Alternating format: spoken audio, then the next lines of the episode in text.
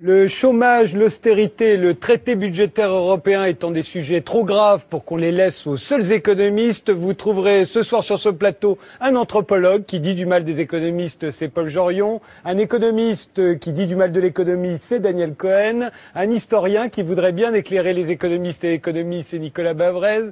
Il y a également le jeune écrivain dont on parle, c'est Aurélien Bélanger, une chanteuse, Rona Hartner, un chanteur, Ridan. Je voulais Dis pas tous, attendons juste après le générique et là je vous les présente vraiment.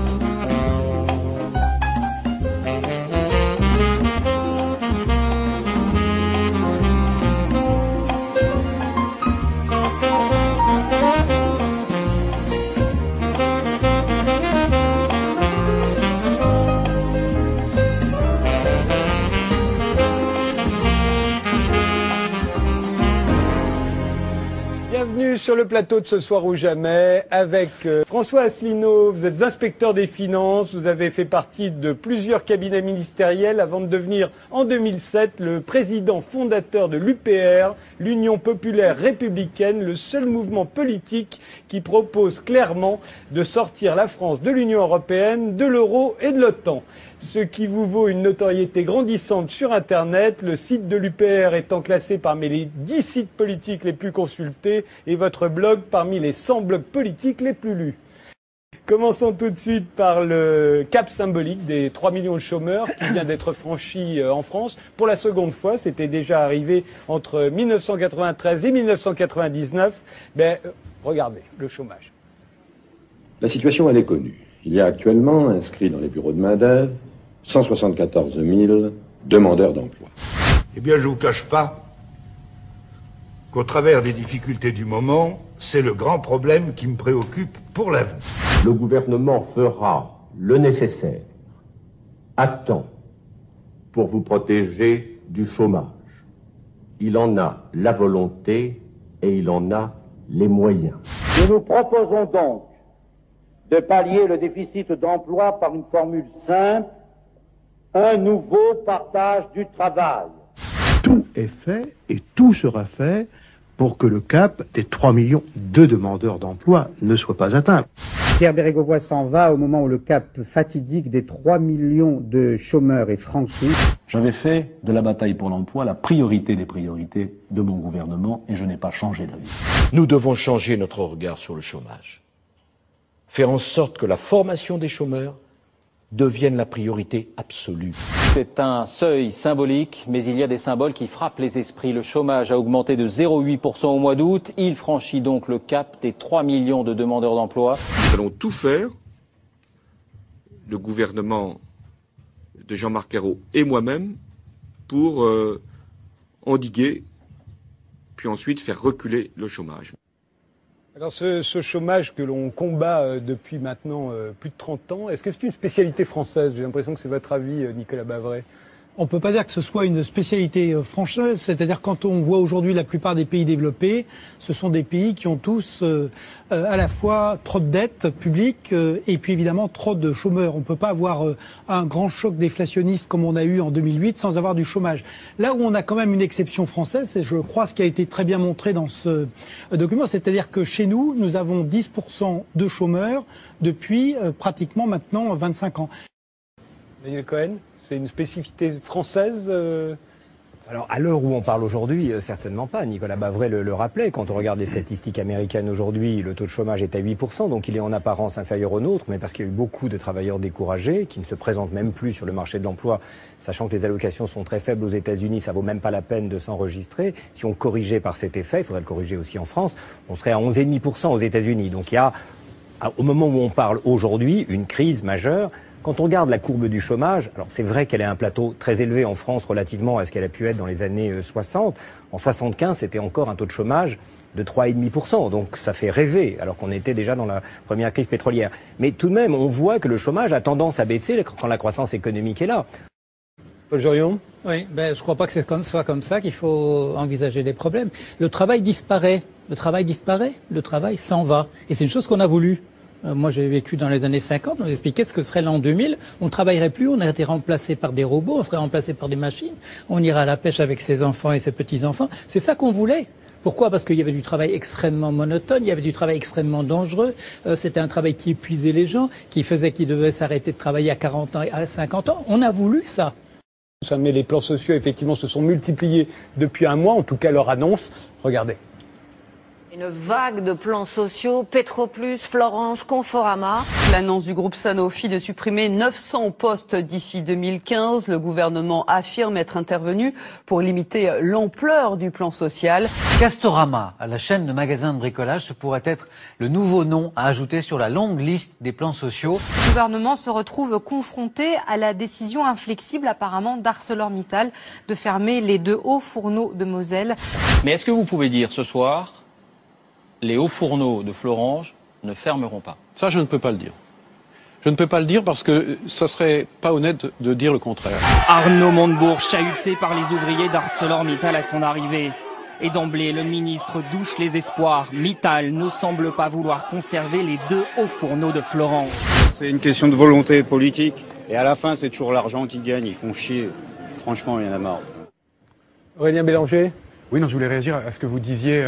Euh, je me suis amusé dans mon roman à, développer une théorie du complot assez générale euh, en, expliquant que finalement euh, la guerre des machines avait commencé. Elle avait commencé en gros depuis l'invention de l'économie et, et l'économie était une sorte d'outil qu'avait euh, qu'avait inventé les machines ou qui allait permettre leur propre avènement avec une sorte de rétroaction. Elle, elle faisait un truc dans le passé, elle nous jetait un, comme dans 2001, elle nous jetait un silex biface. Et il y a un effet comme ça. Et du coup, c'est amusant. En fait, non, c'est pas amusant, mais de voir qu'on est passé d'une lutte des classes à un truc beaucoup plus quasiment lutte des hommes contre les machines. Ouais. Donc voilà, c'était juste pour rebondir là-dessus. Ouais. Sophie Moi, je voudrais rebondir sur euh, l'expression de Nicolas Bavrez, il ne faut pas avoir d'utopie. Parce que, euh, dans une certaine mesure, quand on est dans une rupture qui est à la fois historique, anthropologique et technologique, c'est justement l'occasion d'en avoir. C'est-à-dire, c'est le moment où il faut remettre en route des imaginaires totalement neufs et accepter d'avoir la foi dans un monde tout autre et que ce monde tout autre, c'est justement celui qui a déjà été rêvé. C'est-à-dire que le fait de euh, ne plus être dans la logique de la culpabilité, de devoir travailler et euh, de devoir euh, donner sa sueur et son sang pour pouvoir exister, c'est quelque chose qui fait partie des rêveries humaines et qui humanise l'humanité. C'est pas quelque chose qui la dégrade. Et donc il y a la possibilité de penser effectivement une autre répartition des revenus. Et c'est pensé depuis le XVIIIe siècle au moins, sans doute avant aussi, mais sauf que je connais mieux le XVIIIe siècle. Et quelqu'un comme Thomas Paine, il pense quelque chose qui ressemble un peu à ce qui est pensé aujourd'hui quand on parle de revenus de vie. Donc au XVIIIe siècle, on parle de revenus de vie. Pourquoi on parle de revenus de vie? Parce qu'on dit voilà, il y a un certain nombre de richesses sur la planète, et ces richesses peuvent être réparties de manière à ce que le bonheur soit réparti de manière égale entre chacun. L'être humain, il est affamé, il est assoiffé permanent. Et en fait, la différence, c'est qu'il y a des gens qui aiment travailler qui aiment rester? Moi, je sais, je, je suis des gens qui j'aime travailler. J'aime pas qu'on me dit tu travailles deux heures et tu gagnes dix. Je trouve ça, j'aime pas ça, par exemple. Je suis différente et je trouve que pour ceux qui aiment travailler, qui sont manufacturiers, qui aiment faire des trucs, qui bricoler, je sais pas, qui sont comme ça, il faut donner une ouverture. Et que notre société aujourd'hui, euh, elle veut égaliser, donner à tout le monde, gna gna gna, mais ils pensent pas à ceux qui sont différents et qui veulent faire des trucs, qui sont comme ça, veulent, il faut le bricoler, je sais pas. Mais, par exemple, on n'utilise pas nos talents vraiment. Et, le travail, il fabrique le lien social. Et il fabrique bah non seulement le lien social, mais le lien démocratique. On voit très bien que dans les endroits des sociétés développées où il n'y a plus de travail, c'est pas seulement les revenus qui disparaissent, euh, en dehors des revenus de transfert éventuels. Ce qui disparaît, c'est l'identité euh, sociale, l'identité des, des, citoyens. Donc le travail, il est décisif également euh, pour la démocratie. Il faut pas l'oublier. La deuxième chose, je vais revenir juste dans, dans pour être, pour vivre bien, il faut d'abord vivre tout court. Je rappelle quand même qu'il a fallu 18 siècles pour que l'espérance de vie passe de 25 à 38 ans. Et qu'en 200 ans, on est passé de 38 à à peu près 70 euh, et jusqu'à 82 ou 84 dans nos sociétés. On est arrivé avec trois choses. Premièrement, le capitalisme et la croissance, qui ont été très importants. On voit qu'aujourd'hui, quand il n'y a pas de croissance, Zimbabwe, euh, Haïti, euh, c'est quand même très difficile, y compris en termes d'espérance de vie. Ensuite, il y a eu la démocratie, qui a été le deuxième euh, grand facteur. Et le troisième, c'est le progrès euh, scientifique. Donc, moi, je pense, comme je vous l'ai dit, qu'il faut des réformes tout à fait fondamentale, mais il ne faut pas oublier et il ne faut pas euh, justement jeter et la croissance et la démocratie et les progrès que permettent la science avec l'eau du bain de cette grande crise. François Asselineau. Je me demande un peu où je suis tombé en fait. hein. C'est vrai? On parle utopie, 19e siècle, 18e siècle. Je C'est une émission que- culturelle, Oui, je signale que depuis le début de cette émission, on a- la France a statistiquement perdu à peu près 12 emplois, que nous perdons 800 emplois par jour, que nous perdons une usine par jour. Je me rappelle avoir débattu avec M. Baveret le 15 octobre 2008 sur Radio Notre-Dame. C'était il y a quatre ans. Il me disait déjà les mêmes choses. Depuis lors, nous avons donc perdu 1200 usines et notre endettement a augmenté de 500 milliards d'euros. Donc la question qu'il faudrait quand même se poser, c'est qu'est-ce qui se passe? Et c'est ça que les Français se posent. Qu'est-ce qu'il se passe? Ce qu'il se passe, c'est que nous avons perdu tous les moyens pour protéger nos emplois. Il y a un article qui s'appelle l'article 63 du traité sur le fonctionnement de l'Union européenne qui interdit toute restriction aux échanges de capitaux, de marchandises et de services et donc qui euh, notamment est le feu vert généralisé pour les délocalisations. Alors Monsieur Montebourg, Monsieur Montebourg en est réduit à faire des moulinets puisqu'il y a cet article 63 qui lui interdit d'interdire aux entreprises de délocaliser. Je voudrais insister sur quelque chose qui est extrêmement important. Comment font les autres Comment font les autres pays? Ceux qui gagnent. Ceux qui gagnent, comment font la Chine? Comment font la Thaïlande? Ils font comment eux? Eh bien tout simplement, ils ont des ouvertures sur l'étranger qui sont asymétriques. On a appris il y a quelques jours qu'un Chinois, par exemple, vient d'acheter le château de Gevrey-Chambertin. Et figurez-vous que si nous voulions acheter, nous, un vignoble en Chine, il y en a, ou bien tout simplement un jardin de thé, nous ne le pourrions pas. Ce serait interdit. Lorsque, euh, par exemple, les Chinois ont voulu acheter Unocal, qui était euh, une entreprise de pétrolière en Californie, les États-Unis, le gouvernement de Washington, il a mis au panier toutes les théories ultralibérales, il a dit non. Voilà, c'était le fait du prince. Lorsque Dubai Port Authority a voulu racheter sept ports aux États-Unis, le gouvernement américain a dit non.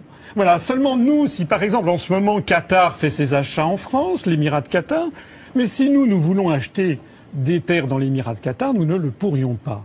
Alors tout ceci, ça veut dire quoi? Ça veut dire qu'il y a une asymétrie et que les pays qui gagnent ne sont pas dans les mêmes, n'ont pas accepté les mêmes conditions de concurrence totalement déloyale dans laquelle sont plongés les pays de l'Europe du fait du traité des traités européens et notamment, j'insiste, l'article 63 du traité sur le fonctionnement de l'Union européenne. Il y en a bien d'autres. Par exemple, l'article 106 qui réglemente nos, services publics, l'article 121 qui fixe les grandes orientations de politique économique et qui vide donc de sens les programmes politiques de nos gouvernants. C'est la raison pour laquelle, lorsque les Français votent à droite ou votent à gauche, on vient de le voir. Ils ont en fait la même politique, une politique qui n'est pas conforme à l'intérêt des Français, qui a été décidée, fixée dans le marbre des traités européens. Vous êtes d'accord, Sophie Vaniche? Je voulais juste euh, expliquer que dans la période de, de la Révolution française, donc le XVIIIe siècle, bien sûr, à quoi ça peut nous servir? Parce que justement, on réfléchit ces questions.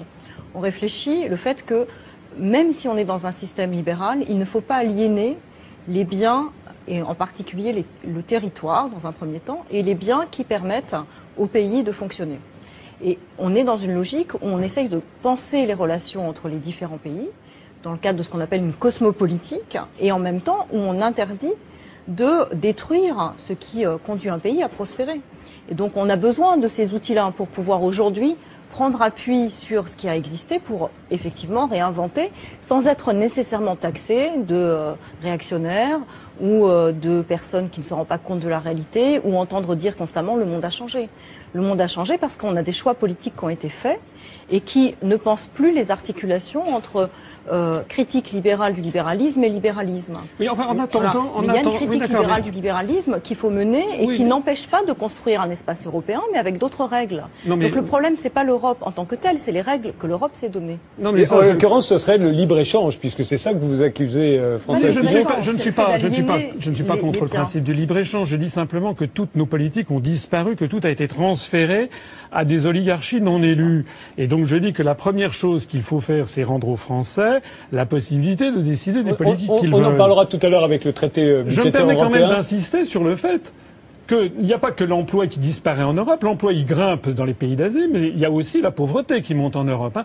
Selon l'INSEE, là, en 2010, on a vu le nombre de pauvres augmenter de 440 000. On est maintenant à 8 700 000 pauvres en France. Alors, on peut continuer à considérer qu'on n'a absolument pas le droit de poser les problèmes dans les termes dans lesquels je les pose, mais pendant ce temps-là, eh bien, il y a de, de plus en plus, à peu près 1000 à 1500 personnes qui sombrent dans la pauvreté en plus chaque jour en France.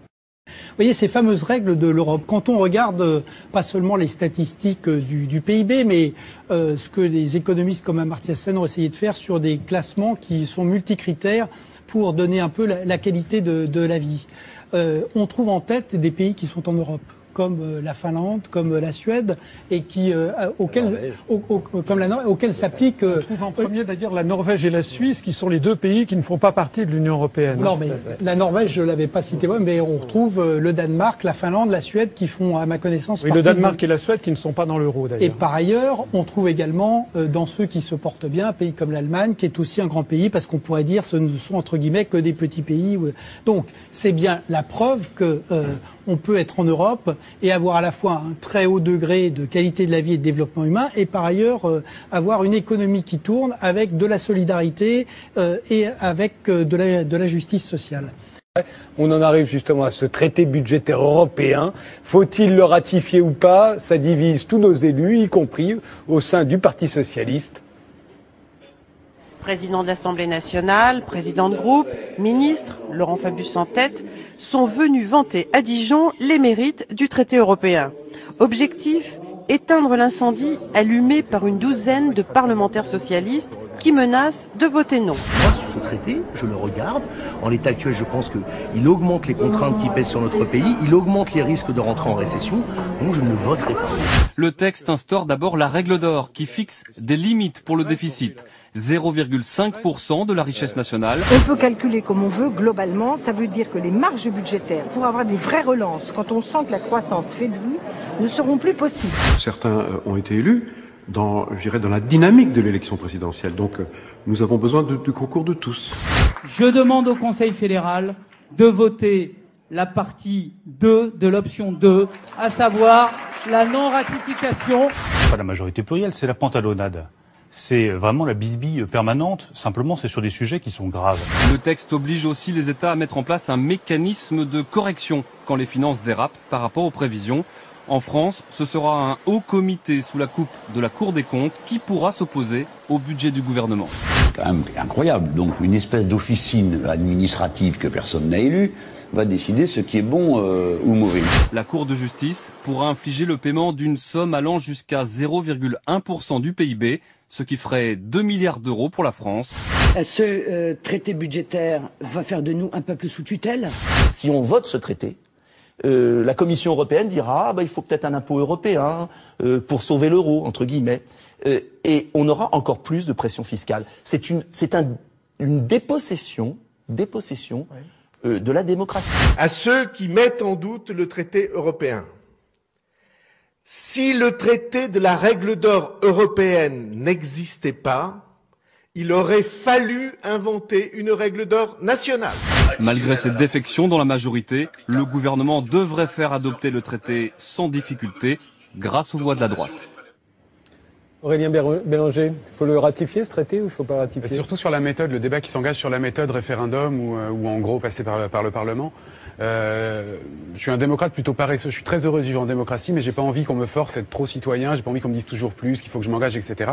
Je suis très content du système politique tel qu'il est et la démocratie représentative. Je trouve ça très bien. Je suis content qu'il y ait des professionnels, même si je suis un peu provocateur. Je suis content qu'il y ait des technocrates, des gens dont ce soit le métier, qui- de faire de la politique. Et j'aime pas, euh, j'aime pas ce discours un peu dominant souvent où on, a l'impression que être démocrate, ça se gagne, il faut devenir, on a des sortes d'échelons pour devenir super citoyen, etc. Je suis content euh, d'un point de vue structurel et vraiment constitutionnel de la façon dont, dont c'est fait aujourd'hui. Vous, vous, revendiquez, vous revendiquez le droit de ne pas vous sentir concerné, éventuellement? Et Exactement, oui. euh, oui, François. Quand on ne s'intéresse pas à la politique, la, la politique s'intéresse à vous, figurez-vous. Parce que tout ceci est quand même, est quand même extraordinaire. D'abord, c'est une tempête dans un verre d'eau, puisqu'en réalité, la plupart des décisions du TSCG ont déjà été actées d'un point de vue technique parce que l'on appelle le two-pack et le six-pack ont été adoptés au Parlement européen.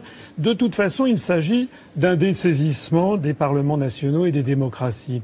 Le pire, c'est que tout ceci va mener à la catastrophe. Je voudrais faire un petit, quelque chose d'un peu simple, peut-être pour les téléspectateurs qui ne comprennent pas très bien comment ça se passe. On nous dit, voilà, l'État est en déficit, donc il faut diminuer les dépenses, il faut avoir un équilibre budgétaire. Très bien.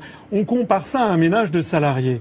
Effectivement, si vous avez un ménage de salariés, le mari et la femme qui gagnent, mettons, 5 000 euros par mois et s'y dépensent 6 000 euros, ils vont être en déficit et ils vont avoir un découvert auprès de leur banque. Il leur suffira de dépenser moins pour revenir à l'équilibre. Mais un État, ça ne fonctionne pas comme ça. Parce que ce qui fait les ressources d'un État, c'est l'impôt sur le revenu, l'impôt sur les sociétés, la TVA et la taxe sur les produits pétroliers, en gros, qui dépendent de l'activité économique.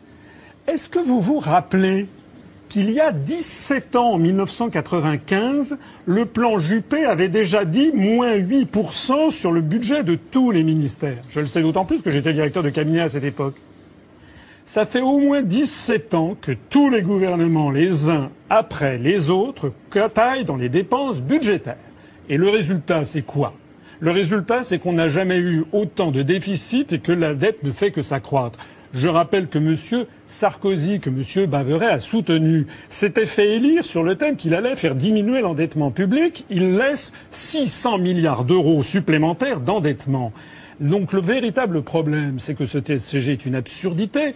C'est posé par un traité l'idée qu'un État ne va plus faire de déficit, c'est à peu près aussi crédible que s'il y avait une loi qui imposait à Météo France de dire qu'il ne pleuvra plus.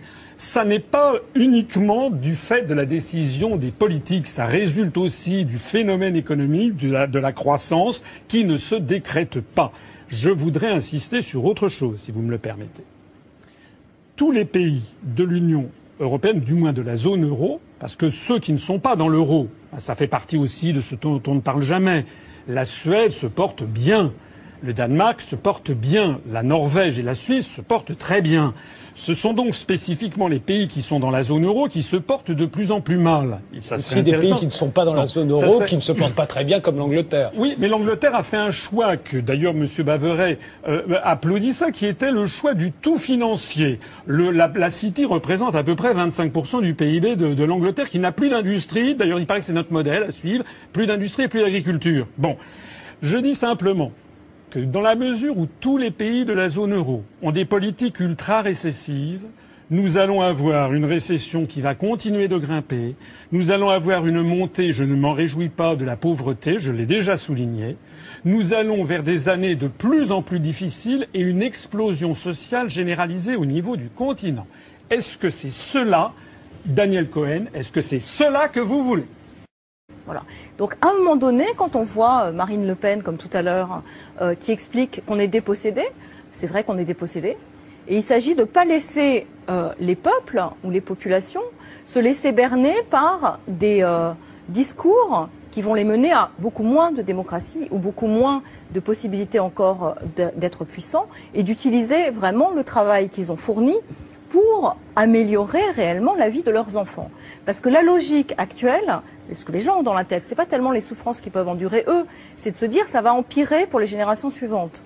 Et que la logique utopique ou la logique du bonheur, c'est de faire en sorte que la génération suivante soit plus épanouie.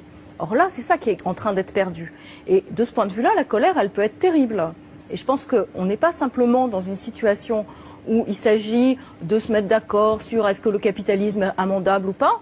Il s'agit de se rendre compte qu'on peut effectivement produire du chaos social pour très longtemps. Colère, pour l'instant, elle provoque essentiellement des manifestations, pas de révolution, mais des manifestations qui se reproduisent depuis maintenant un bon mois, à peu près, toujours dans les mêmes pays, mais les pays dont on a parlé tout à l'heure, l'Italie, l'Espagne, mais regardez. En Italie, les conflits sociaux se multiplient. Des centaines de salariés en colère. Leur usine qui fabrique de l'aluminium va fermer. Les nouvelles sont toujours mauvaises. On voulait pas en arriver là, mais personne ne veut nous écouter. Des manifestants venus de toute l'Espagne déferlent en ce moment même sur Madrid pour protester contre la politique de, de rigueur du gouvernement. Nous avons 30, 32 ans, nous travaillons depuis 8 ans, mais depuis juin, nous sommes tous au chômage. Tous.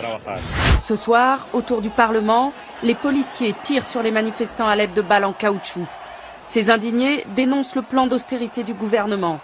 Des coupes budgétaires, une réduction des aides sociales. La Grèce renoue avec les grandes manifestations. C'est aujourd'hui que le gouvernement de coalition a annoncé son énième plan d'austérité et 30 à 40 000 personnes ont défilé à Athènes contre ce nouveau tour de vis sur les salaires et les impôts. Rarement, les Portugais n'avaient été aussi nombreux à descendre dans la rue. Par dizaines de milliers, ils ont envahi le centre de Lisbonne pour crier leur indignation contre des mesures de rigueur toujours plus dures. Nous sommes révoltés par cette politique d'austérité, ces sacrifices sans limite qu'on impose au peuple portugais et toute la souffrance que cela entraîne. Ce matin, cet intéressant sondage à la question si un référendum était organisé, voteriez-vous pour ou contre ce texte? Regardez, 64% des Français répondent pour, seuls 36% des personnes interrogées auraient voté contre le traité européen. Le conditionnel reste de rigueur puisque c'est le Parlement qui doit se prononcer et non les Français. Alors, est-ce que c'est le traité de l'austérité, d'après vous, euh, Daniel Cohen? François Asselineau, vous demandez toujours, est-ce que vous voulez ça? Vous Non, entendez bien- ces images-là. Bien, bien sûr que non, et, et- et il est clair que aujourd'hui, c'est une crise de l'Europe, et c'est une crise de l'Europe d'autant plus euh, tragique, je crois, qu'on est en effet en train de répéter toutes les erreurs analysées comme erreurs aujourd'hui qui avaient été commises dans les années 30.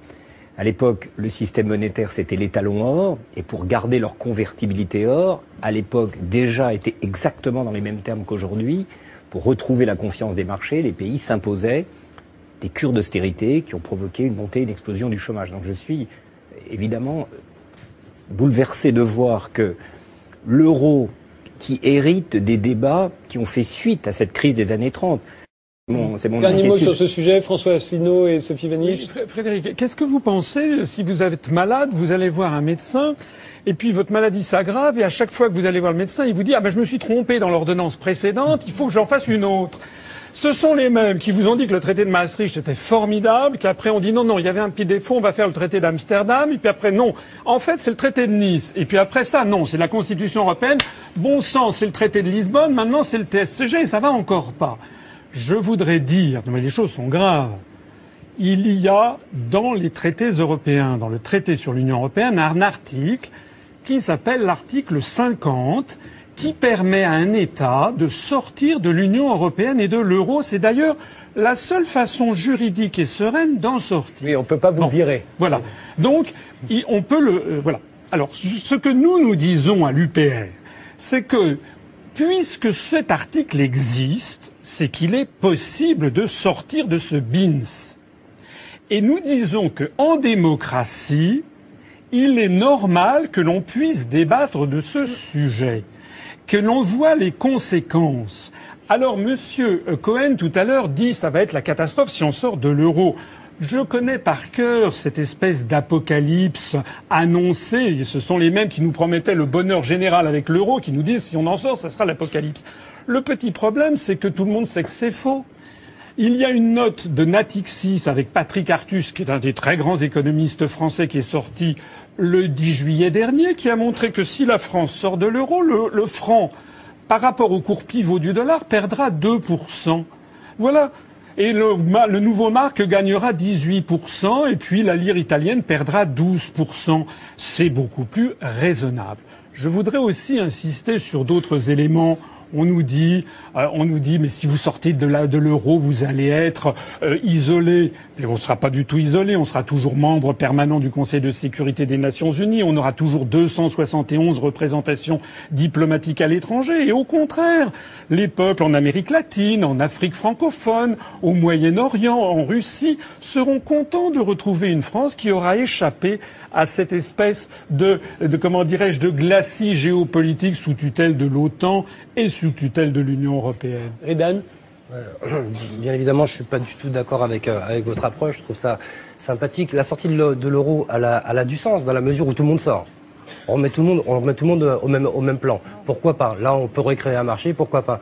Sauf que ce qui va se passer, c'est que la France sort, l'euro va rester de l'autre côté. Et qu'est-ce qui va se passer? C'est juste l'Allemagne qui va prendre, qui va monter, qui va monter encore une fois en puissance, qui va avoir un autre forme de ditact, et nous, on va être à la ramasse par rapport à déjà qu'on est, on est compétitif comme, euh, comme on, on vaut, vaut pas grand-chose en ce moment. On a un taux de croissance qui est clairement déjà, euh, franchement, je pense qu'après, euh, on, peut, dire clairement qu'on est en récession mécaniquement, on est déjà en récession. On peut, chercher encore des chiffres, 0,1, etc.